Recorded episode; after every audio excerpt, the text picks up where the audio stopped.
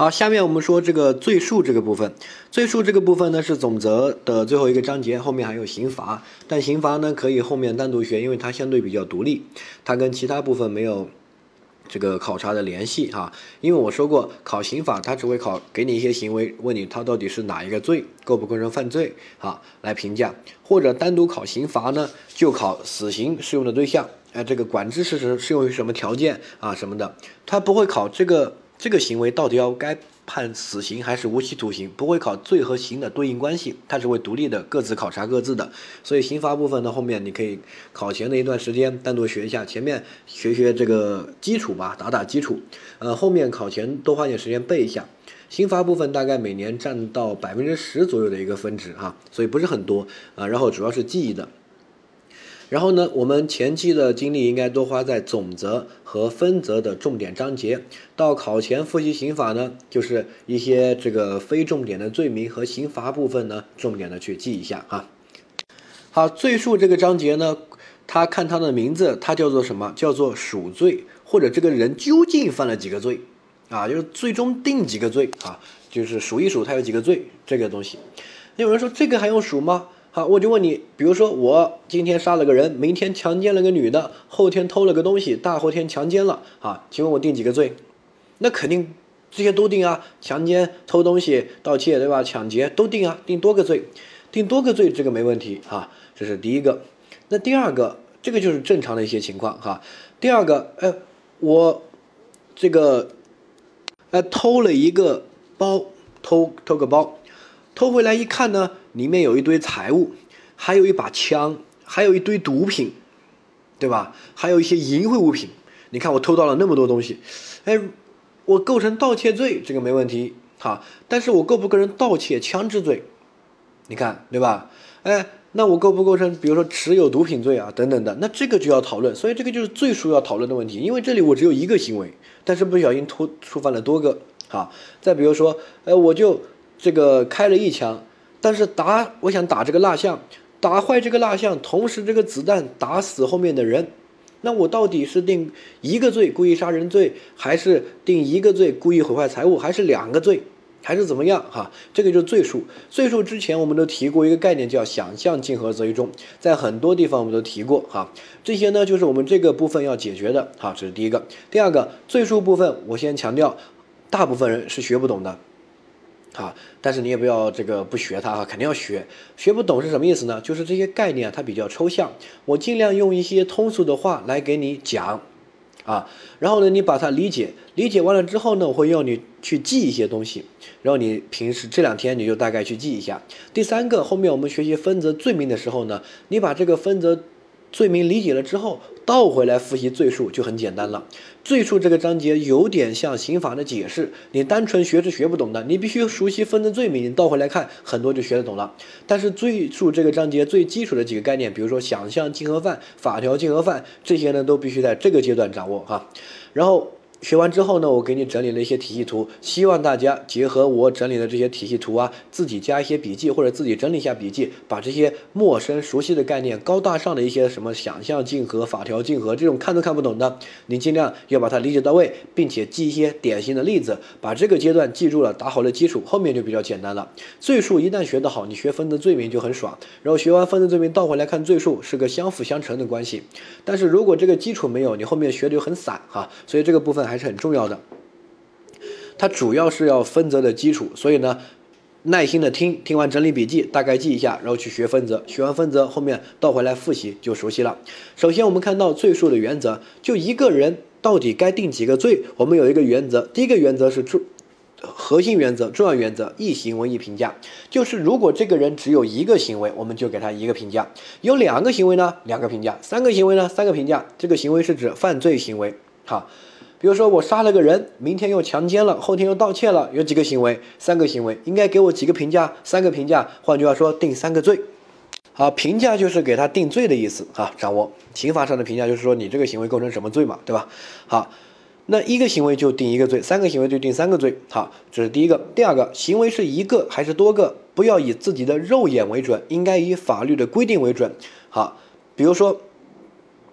选择罪名在刑法上看来也只认为它只有一个行为，啊。比如说我们之前看过一个法条，叫做拐卖妇女儿童罪，它最后有一有一句话，他说最后一款，他说的是拐卖妇女儿童是指由什么这个收买以出卖为目的的收买、接送、中转、绑架啊等任何行为之一。换句话说，这些行为在刑法的眼睛里面。就把它看作一个行为，什么拐卖妇女的行为，对不对？就一个，我先把这个妇女买过来，然后呢，我接接送，然后我把她捆起来不让她说话，然后把她运到了别的地方，然后呢，我把她卖出去。你看，感觉像好多个行为，但是在刑法看来，它就一个行为。好。再比如说，哎，我要杀人，我买了一把刀，然后呢去看了一下地点，然后呢瞄准，然后开枪，开完枪这个没打中，又开了一枪。你看我有那么多行为，对不对？应该定多个罪，不对，这些行为综合来在一起看，刑法就把它看作一个行为，就是一个故意杀人的行为，就定一个罪就行了，对不对？这就是一个故意杀人嘛，好理解。所以呢，行为到底是一个还是多个，应该以刑法的眼睛来看，不应该以肉眼来看，不应该以感觉啊。刑法认为它是一个就一个，认为它是多个就多个，哈，这是第一个。好，然后有例外，例外呢，我们后面在讲想象竞合犯的时候会说这两个例外，哈，这个也是想象竞合的例外。一行为一评价这个原则就推导出来，如果我只有一个行为，你只能给我定一个罪，你不能给我定多个罪，一行为一评价嘛，对不对？好，这个就是想象竞合犯和法条竞合犯的原则。典型的，比如说我这个之前我们学过的，嗯。我想盗窃枪支，然后去偷，偷到了一堆普通财物。你看，我就一个行为，我就偷，对吧？就这个行为。然后呢，这一个行为如果按照这个抽象认识错误、包容评价思维，触犯两个罪。第一个，想盗窃枪支没有偷到，盗窃枪支未遂；第二个，可从中可以包容评价出来，他想盗窃普通财物的盗窃的故意。所以呢。盗窃普通财物既遂，然后我们说了想象竞合择一重，对不对？想象竞合择一重就在于这里，就是只能定一个罪，不能定两个罪，因为它只有一个盗窃行为，一行为一评价。那到底定哪一个呢？到底定盗窃枪支未遂还是普通盗窃罪？我们叫择一重。择一重的意思就是说哪个重定哪个。为什么？你看我这一个行为符合盗窃枪支未遂的犯罪构成，给我定这个罪会不会冤枉我？不会。我这个一个行为也符合普通盗窃罪的犯罪构成，对不对？给我定这个罪会不会冤枉我？不会。那定两哪个罪都不会冤枉我，我两个罪都构成，对吧？那就给定重的呗。为什么定轻的？应就是应该定重的，因为重的那个罪我是构成的呀。我不构成，你倒是可以什么有利于被告。问题是我构成那个罪，你凭什么不给我定，对吧？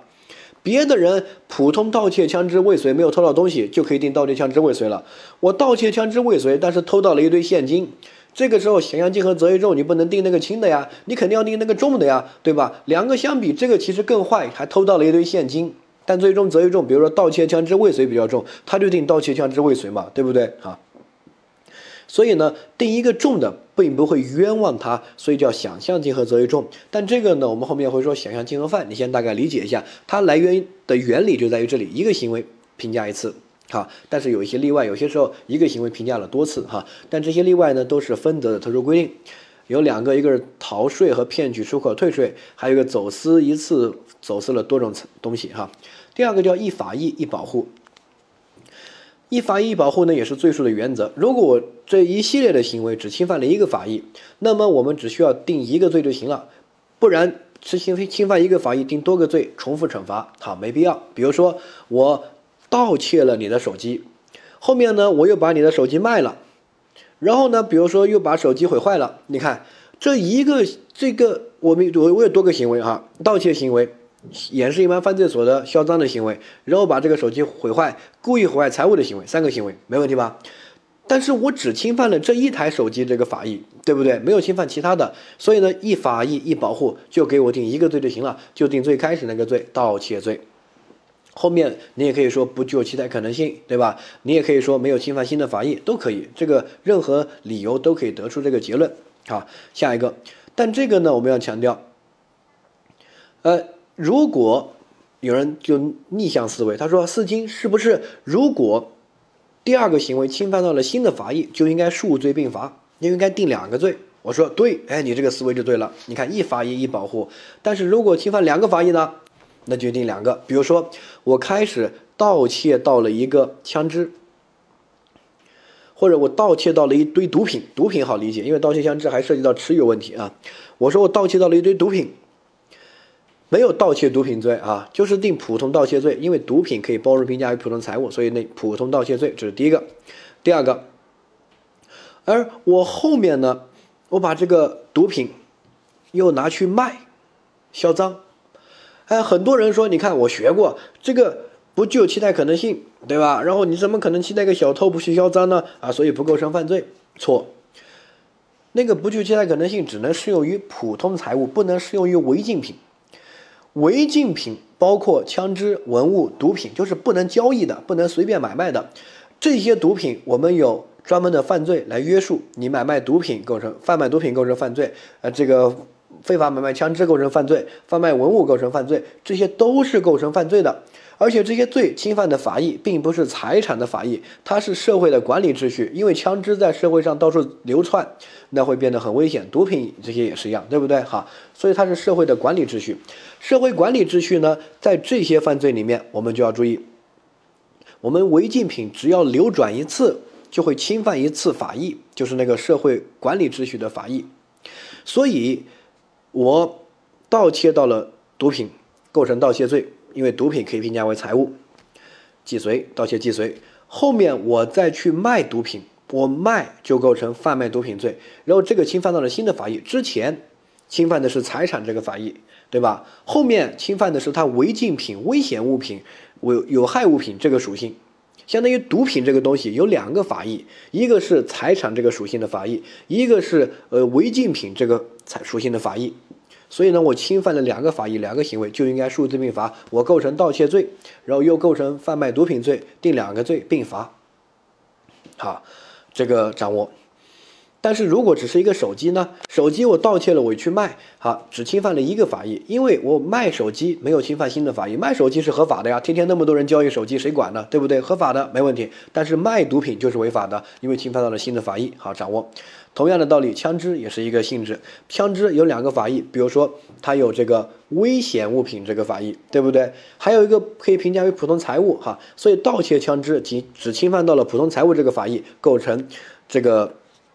盗窃罪，如果我主观上不想偷枪啊，我只是想偷普通财物，然后哪不知偷了一把枪，这个我们学抽象认错误学过了，这个就构成盗窃罪，普通盗窃罪。然后主观上没有盗窃枪支的故意，然后属于客观超出，客观超出的话，主观上没有过失盗窃枪支无罪，所以呢，只构成普通的盗窃罪。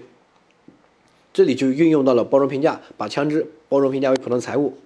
这个区分于那个我，如果我就想盗窃枪支，那就构成盗窃枪支罪，对不对？哈，我现在说的是我想盗窃普通财物，然后偷到了一把枪，那就构成盗窃罪，不构成盗窃枪支罪，因为没有盗窃枪支的故意。好，第二个，我后面又去卖这把枪，你看你卖这把枪有没有侵犯新的法益？有，因为枪支第二个法益危险物品那个就被你侵犯了，对吧？所以你后面卖这个枪的行为就要数罪并罚，要单独定罪的哈。这个就是一法益一保护。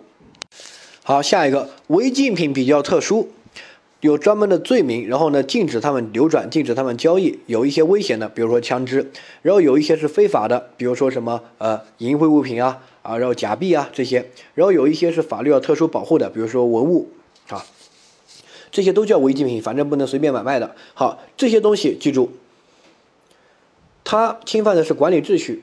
它的叫流转的法益，流转这个词很重要。好，只要这些东西流转一次，就会侵犯到一次法益。比如说我卖毒品，我卖给张三，张三又卖给李四，李四又卖给王五，只要流转一次，就会侵犯到一次法益。所以呢，我们只要卖了毒品，都构成犯罪。你不能说我卖了，呃，这个毒品侵犯了一次法益，后面人再卖就不会侵犯新的法益。不是的，只要卖一次就侵犯一次法益。但是这个普通财物不是普通财物盗窃了就侵犯了这个法益，后面再去卖，不管卖多少次都是不构成犯罪的，呃，除非他是有那个掩饰隐瞒犯罪所得罪那个，但是绝对不构成盗窃罪哈。掩饰隐瞒犯罪所得罪也不是这个财产犯罪，它也是一种呃社会管理秩序啊，这个注意一下。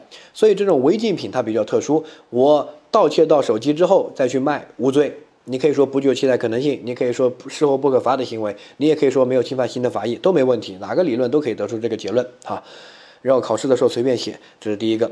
第二个，我偷了一包毒品之后，我再去卖，卖毒品构成犯罪，偷毒品也构成犯罪，两个行为两个罪是，数罪并罚，因为卖毒品侵犯到新的法益。好，掌握。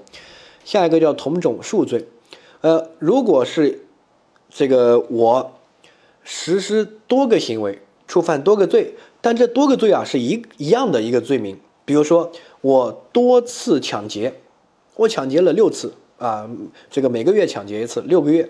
那这个叫多次抢劫，多次抢劫呢，是不是给我定六个抢劫罪，然后呢给我量刑？那这个就量的太重了。比如说我多次盗窃，盗窃这个呃几十次，一般盗小偷都是惯犯，对吧？盗窃了二三十次，是不是给我定三十个盗窃罪？如果是的话，法官那个判决书要写三十遍盗窃罪、盗窃罪、盗窃罪，引用三十遍法条，那不是太多了吗？不是，我们把这种呢叫同种数罪。司法实践中为了方便啊，我们就把它啊多次犯同一个罪看作是一个行为，也叫同种数罪。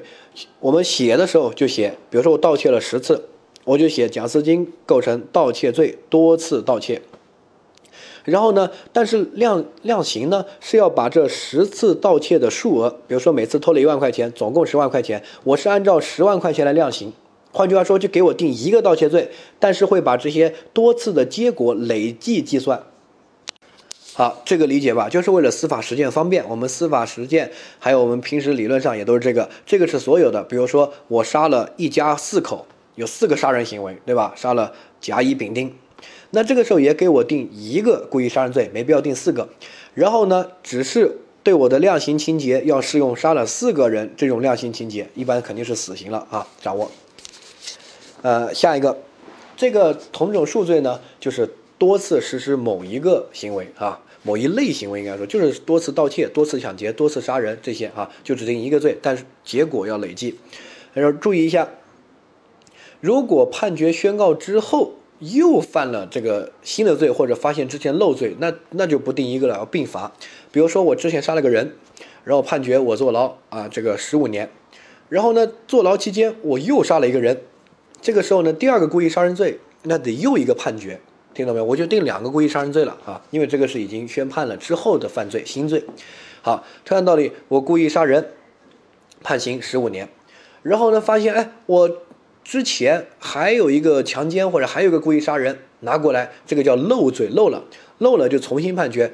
比如说又判一个故意杀人，又去坐牢。这个具体坐几年牢，那个后面刑罚部分会选。但是呢，我们要强调的是，同种数罪指的是未决犯。如果判决宣告之后发现漏罪或者新罪，那都要并罚。但是如果判决宣告之前你有多个犯罪行为，这多个犯罪行为。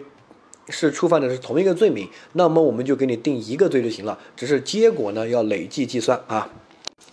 好，下面我们看到实质的一罪，实质的一罪呢也叫这个一个行为，因为实质上就一罪，换句话说，它就一个行为，我们就只能给它定一个罪，本来就一个罪，听懂没有？好，那么我们说的通俗点就一行为，一行为呢，我们原则上定一罪，看到这个题图，好，但有例外，例外呢有如下几个，呃。第一个就是骗取出口退税和逃税，第二个就是针对不同对象，但是只进行了一次走私行为，这个也叫想象竞合犯的例外，我们后面会一个一个说。哈，但是符合这个原则呢，有四类我们要学：想象竞合、法条竞合、继续犯、结果加重犯。你看，哎，好熟悉，对不对？很多名词我们都见过，就在这里来好好的学它。好，这个呢不难，我们看到第一个，第一个我们学最熟悉的叫继续犯，继续犯比较简单，它的行为是一个继续的过程。典型的，我们之前说过，叫非法拘禁啊啊，或者这个呃绑架呀，这个呃拐卖妇女啊，还有这个持有类型犯罪，持有枪支、持有毒品啊等等的，对吧？好，好，这些它的性质就是它的犯罪行为就是个长期的行为，它都不是一瞬间的行为，对不对？好，那么它的呃常见罪名我们说了，自由类型和持有类型。第二个就是它有什么考点，之前我们也都学过，考点大概记一下。第一个就是只要这个行为还在继续，即使他已经既遂了，加入也可以成立共同犯罪。比如说我们说绑架什么时候既遂，控制人质就既遂，不需要要到钱。所以呢，我控制人质之后，然后呢，呃，与这个我就既遂了。后面张三中途加入，能不能跟我构成绑架的共同犯罪？可以，对吧？好，我们之前说。共犯的这个加入的时间说过这个继续犯，你可以去翻一下哈，这是第一个。然后我们在前面讲这个犯罪重要的分类，就是一开始讲犯罪论的时候啊，犯罪构成那一块，我们说了一些犯罪重要的分类，也说过继续犯和状态犯，跟那边是一样的哈，只是要再强调一下。下一个，呃，这个状态犯，状态犯呢，我们只是放在这里跟它对比一下。状态犯就是行为不是一个长期持续的过程，是一瞬间，比如说盗窃，哈，就一瞬间一秒钟就偷了，对吧？但是他行为结束之后，这个不法状态是一个持续的过程，因为你盗窃到了手机之后，这个手机被你不法的占有，这个是一个持续的过程。状态犯，我们注意，呃，他的点我们之前也说过，这个状态犯。这个既遂之后，不法状态在持续。如果中途加入的话，那么是不会形成这个罪的共同犯罪的。跟继续犯不一样，继续犯是他的行为就是个长期的行为，是个持续的过程啊。比如说我盗窃之后，后面你再加入帮我去销赃，你不构成盗窃罪的共同犯罪，因为盗窃已经结束了呀，对不对？你构成什么叫掩饰隐瞒犯罪所得罪，对吧？好，掌握这个我们之前也都说过，主要是不要把继续犯和状态犯弄混了就行。好，继续犯是行为本身的犯罪行为的性质，就是个持续的过程；状态犯是行为是一个一瞬间的行为，只是后面的不法状态在持续。哈，下个叫想象竞合犯，想象竞合犯呢，这个不难，嗯，就不要看到它的名字，我先解释一下它的名字：想象竞合，竞合的意思就是重合、叠加、交叉了，听到没有？好，想象是什么意思？想象就是在脑子里面重合了，想象出来的。而它对比另外一个概念叫法条竞合，法条竞合是交叉了、重叠了，对不对？这是什么交叉重叠？是法条交叉重叠。好，想象竞合犯呢？我们看到它的定义，它是指一个行为只有一个行为，但是它触犯了多个罪，这个特别倒霉，这个倒霉蛋儿一般就杀一个人，对吧？就触犯一个故意杀人罪。他特别倒霉，他杀了一个人，这个开一枪，但是这个子弹啊还打伤了一个人，触犯一个故意杀人罪和一个故意伤害。对吧？就特别倒霉，这个叫想象竞合。那想象竞合呢？我们处断的原则是从一重，这个我之前也都说过。为什么？因为我一个行为触犯多个罪，你给我按照任何一个罪处罚都不会冤枉我。我开一枪打死一个人，打伤一个人，我是杀人的故意，对吧？好，你你给我定故意杀人罪会不会冤枉我？不会，我没有打伤一个人，我只打死一个人，你都可以定。故意杀人罪给我，对不对？好，更别说我打伤一个人了。所以呢，想象竞合从一重是绝对没有冤枉他的。你不要给我搞什么有利于被告应该从一轻，从一轻个屁，他就是从一重啊，因为他符合那个重罪的犯罪构成，定那个罪又不会冤枉他，为什么要从轻呢？对不对？好，这是第一个。呃，第二个，他有例外，想象竞合原则上就是从从一重。例外呢就两个，一个是骗取出口退税罪和逃税罪，好，这个就是一个行为，但是定了多个罪。呃，典型的呢，我们说一下，大概我们后面学分则会学这个罪名，你只是大概了解一下这个情况。好，比如说，呃，我们去这个交了一些税。然后国家规定，如果你符合一些特殊的条件，你可以把这个税退回来。比如说，我们国家鼓励这个手机的出口，所以你之前生产手机的时候交了税。如果这批手机是作为出口的，跟国外竞争、跟苹果竞争的，国家把税退给你，鼓励你去竞争，那这个叫出口退税。好，然后呢，我这边之前生产了一批手机，交了税。后面呢，明明这批手机我是要拿到国内卖，但是呢，我伪造了一些材料。啊，这个我说我这个手机是出口到美国的，然后呢，我就去骗税，骗取退税，然后材料一交上去，我之前交的税，比如说交了一百万，但是我材料写的手机也写多了啊，多了几台，然后退回来一百三十万，好，就这么一个行为，这么一个行为，注意。第一个，我前面交税的行为是合法的吧？我生产手机交税合法，不可能说那个行为违法，对不对？而现在呢，我骗取退税，这个是违法行为，犯罪行为。但这个行为只有一个，你会发现哪一个？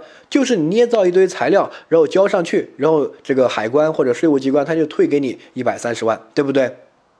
啊，你会发现就这一个行为，就只只有这一个。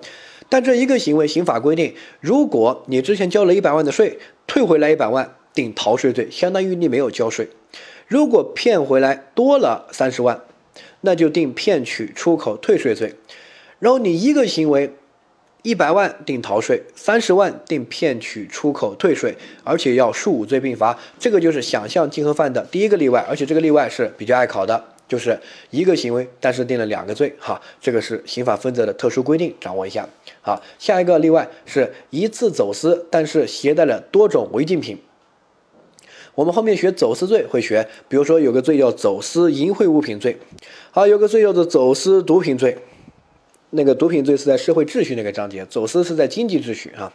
还有比如说走私普通货物罪、走私文物罪、走私枪支、走私贵重金属，反正有各种走私罪。然后走私的东西不一样，罚的就不一样，对吧？有些东西比较恶劣，它罚的就比较重；一般的就罚的比较轻，对吧？这个大家理解哈。这是第一个。第二个，如果我包了一艘船，然后从美国走私东西回来，但这艘船啊被抓到了，上面一看，什么东西都有，既有毛片。淫秽物品又有这个，比如说普通货物，还有一些贵重文物啊，还有一些贵金属，对吧？啊，还有一些枪支弹药，还有一堆废物啊，等等，反正涉及到多个罪。那这个时候给我定一个走私呢，则一重，还是定多个罪？好，记住定多个罪。因为你看似它只有一船，对吧？但是里面多个东西啊，啊，你可以分批啊，你也可以起来，但一起，我们认为是相当于分批了啊。所以呢，这个也是一个特殊规定，相当于你一次走私携带了多种违禁物品，要数罪并罚。哈，这两个例外是想象竞合犯的例外，但是我们强调唯一或者说唯二就这两个例外，其他情况下如果只有一个行为，只能定一个罪，除非这两个例外出现。一个行为才能定多个罪，如果没有这两个例外出现，一个行为就只能定一个罪。好，想象竞合犯就是一个行为触犯多个罪，然后呢，最终的处理就择一重，唯二例外就这两个例外，其他没有哈。下个叫法条竞合犯，法条竞合犯也叫法条他自己的问题，他自己竞合了，他不是这个人倒霉，是立法者这个写了一些法条是有重合有交叉的。好，这个法条竞合呢，我们注意一下，它跟想象竞合很像，就是一个行为触犯多个罪，但是法条竞合是最触犯的多个罪之间，它自己本身就存在交叉，而想象竞合触犯的这多个罪之间，它本身没有交叉，是这个人特别倒霉，然后他触犯了这个多个罪啊。我们也可以说，想象竞合犯是这个人特别倒霉，如果运气好一点的人，他是不会想象竞合的。对不对？是他倒霉。比如说我开一枪，我一般就打死一个人，对吧？不会触犯其他的，我就触犯一个故意杀人啊。但是法条竞合呢，不管人倒霉还是运气好，是百分之百竞合，因为它法条本身就存在一个竞合关系。好，立法者为什么要立法条竞合呢？我们注意一下，典型的我们之前学过一些法条竞合，你看名字就看得出来它竞合。比如说有个罪叫做盗窃罪，有个罪叫做盗窃枪支罪，对吧？那很明显啊。这两个法条绝对是有交叉的，盗窃罪和盗窃枪支罪是有交叉，对不对？我们之前说包容评价的时候，一个大圈，一个小圈，一个小圈，请问谁是大圈，谁是小圈？啊，很多人盗窃是所有东西都可以偷嘛，所以是大圈；盗窃枪支那个东西少一点，只能偷枪，所以是小圈，对不对？错，我再强调，刑法上的大圈和小圈，尤其在包容包容评价那边，你不要给我看。这个枪支和财物这个逻辑上的大小，你一定要看它背后代表着法益的大小。说的通俗一点，哪个是轻罪，哪个是重罪？轻罪就是小圈，重罪就是大圈。这个很明确啊，盗窃枪支肯定比盗窃罪罚的重啊，对不对？所以呢，盗窃枪支是大圈，因为枪支代表了多个法益，盗窃是小圈，对不对？好，掌握。但是呢，它这个是大圈包小圈的关系，而且这个大圈包小圈是百分之百包着的。换句话说。我盗窃一把枪支构成盗窃枪支罪，你能不能说我就构成盗窃罪？啊，可以啊，它就是一个法条竞合的关系啊，对不对？盗窃枪支罪和盗窃罪，我盗窃枪支肯定触犯盗窃罪了呀，这个没问题啊，对不对？哈，因为枪支可以包容评价为普通财物呀，对不对？哈，呃，所以我偷一把枪就相当于我偷到了一个普通财物，所以呢，肯定构成盗盗窃罪啊。哈，立法者为什么这样立法？他立了个盗窃罪，为什么还要立盗窃枪支罪？动脑子想想，就是因为普通盗窃罪，我们给他划一个法定刑，对不对？几年几年。但是盗窃枪支这个行为太恶劣了，如果按照普通盗窃罪，呃，不合适，因为枪可能就值一万块钱，但你偷到一万块钱的枪，和偷到一万块钱的现金，那这个社会危害性能一样吗？所以呢，我觉得这个情况要严惩，所以我把它单独的一个盗窃枪支罪，可能就罚的重一点，对不对？好，所以他立法是这样立的。好，法条竞合呢有很多，我们写在这边，大家可以读一下，加深一下印象哈。一般从名字就可以看出来，典型的还有诈骗类型的犯罪。我们有个普通罪，又或者叫一般法，叫做诈骗罪。然后有一些特殊的诈骗罪，比如说合同诈骗罪、信用卡诈骗罪、集资诈骗罪、贷款诈骗罪、票据诈骗罪，各种各样的诈骗罪。从它的名字就可以看得出来，对不对？好，这些诈骗罪叫特殊法，这个我们一般的那个诈骗罪叫一般法。立法者先立了个诈骗罪，但是他觉得在这些领域的这些呃诈骗要严惩，所以呢，他就把这些领域的诈骗单独立一个什么什么诈骗罪，比如说我要严惩贷款方面的诈骗，就立一个贷款诈骗罪。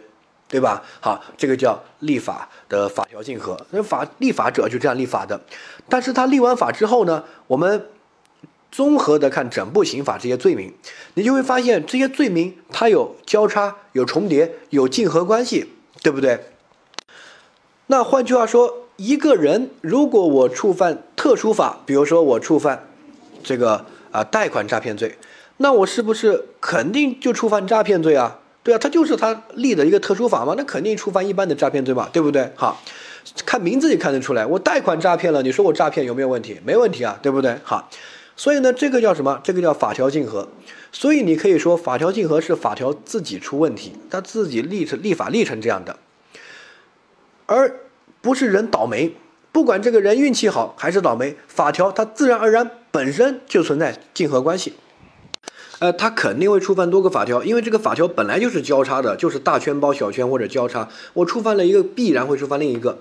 但是这个想象竞合不一样，想象竞合触犯一个不一定会触犯另一个，是这个人特别倒霉才偶尔才触犯，对不对？好，相当于法条竞合是百分之百一定会触犯多个，而想象竞合呢，可能千分之一才会触犯。哈，一个倒霉，一个是百分之百，这个性质不一样。然后法条竞合的性质我也说了，这个呢大家注意一下，我们理解法条竞合呢。这个要要知道这些罪之间有这种交叉关系，有这种竞合关系哈。同时呢，我们理解法条竞合这个大圈和小圈呢，尽量不要和那个我们之前学的抽象认知错误的大圈小圈弄混了。那边是指法益的大小、重罪轻罪问题，而这个法条竞合呢，是指一般和特别问题。比如说诈骗罪就是一般法，然后集资诈骗、贷款诈骗、合同诈骗这些就是特别法，对不对？好，所以呢，我触犯这个一一这个特别法啊，比如说我触犯贷款诈骗，那我肯定会触犯一般法诈骗罪，相当于母子的关系。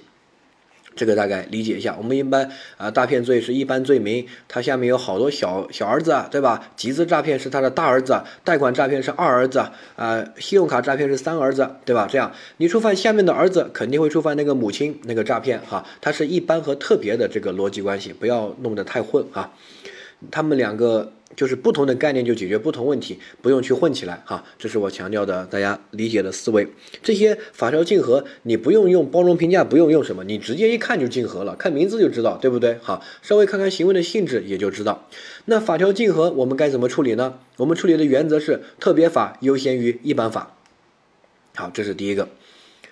为什么特别法优先于一般法？其实道理也非常明确，对不对？立法者立个一般法诈骗罪，再立个集资诈骗罪。你触犯了集资诈骗罪，那你肯定定集资诈骗罪，特别法优先啊，对不对？如果你触犯集资诈骗罪，还不给你定集资诈骗罪，还定个普通的诈骗罪，那我为什么要立这个集资诈骗罪？我不是浪费时间吗？我立这个就告诉你，你有这个行为就定集资诈骗罪，按照集资诈骗罪来给你定罪量刑，对吧？好，所以叫特别法优先于一般法，有没有说择一重啊？没有，是特别法优先于一般法，特别法一般。情况之下都比一般一般法重，比如说那些特殊类型的诈骗，一般情况之下都比诈骗罪要罚得重哈。但是也有一些特殊的情况，可能特别法罚的会轻。但是这种特殊的情况呢，我们说，第一个考试一般不会涉及，第二个即使考了，你要想想立法者为什么这样立法，要为什么这样立法？比如说我立一个诈骗罪。然后我想严惩某几个领域的诈骗，对吧？我就立一个，比如集资诈骗啊、贷款诈骗啊这些严惩。所以同样的数额，诈骗那边可能罚这个五年，到了集资诈骗，我可能要严惩就要罚八年了，对不对？好，这个不一样。所以那边是严惩。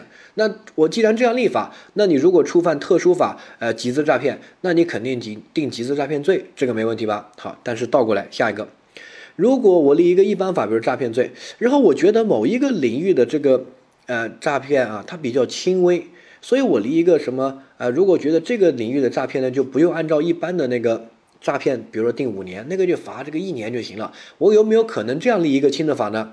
哎，也是不排除这种可能性的，对不对？好，所以呢，法条竞合的适用的原则是特别法优于一般法。好，所以呢，不管这个特别法是重还是轻，一般都认为特别法优于一般法，这是原则。有原则当然就有例外。好，分则有些特殊的章节，它强调了，呃，重法优先，这是例外。但是你不能用例外去否定原则，听懂没有？它的原则还是特别法优先。有些老师的教科书他就直接写重法优先，或者直接这个弄了，你的理解是有错的哈。反正法条竞合，我们的原则是特别法优先于一般法，不管这个特别法是轻还是重，原则上它都比一般法要优先。因为立法者立这个特别法就是想让它优先的，不然我立这个特别法干嘛？对不对啊？你不能说我立的特别法轻就不适用它。那我立这个特别法干嘛？我立的就告诉你，这个行为我们不能那么惩惩罚那么严重，要轻一点，对不对？啊，如果如果我立特别法重，就告诉你这个行为我要严惩，不能按照那个一般法来，对不对？好，掌握。那下一个，呃，重法优先是在哪里呢？在分则里面只有一个章节会有考察，就是在生产销售伪劣产品罪这个章节，它那边法条说的很明确。它那个这个章节的法条竞合呢，是按照重法优先，谁重定哪一个。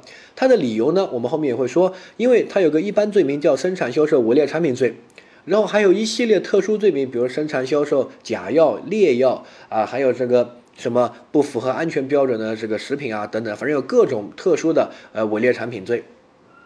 它定罪的标准不一样。如果按照一般罪名，生产销售伪劣产品罪，它是按照销售的金额定罪，就是你卖的越多，罚的越重。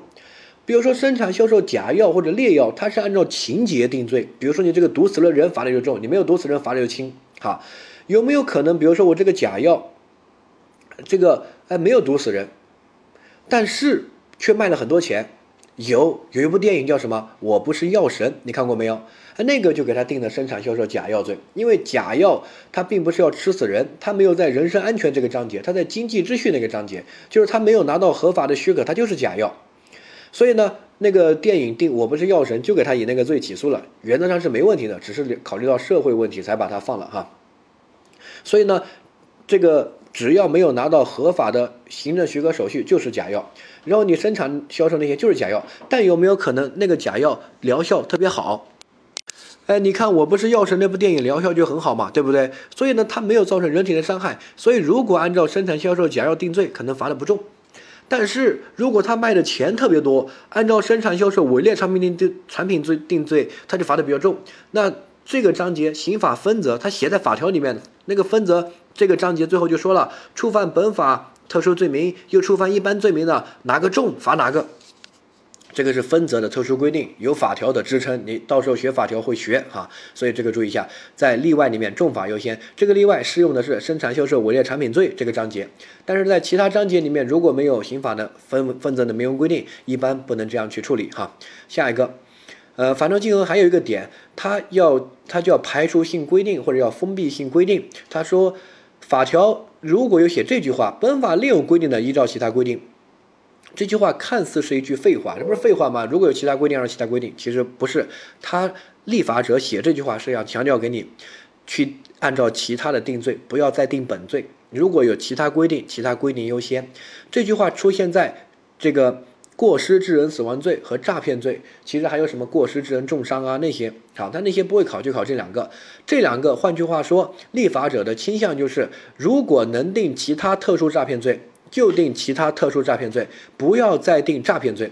而且考试他也是这样考的，比如说，哎，我集资诈骗，好，然后 A 构成集资诈骗罪，选。B 构成诈骗罪，很多人说也构成啊，选了就错了，因为他考的是诈骗罪的这句话。本法另有规定，依照其他规定。换句话说，这种情况属于集资诈骗了，你还能不能定诈骗罪？不能。好，所以呢，诈骗罪和过失致人死亡罪写了这句话。还有比如说我开车撞死人，这个定交通肇事，所以到时候 A 交通肇事要不要选？选。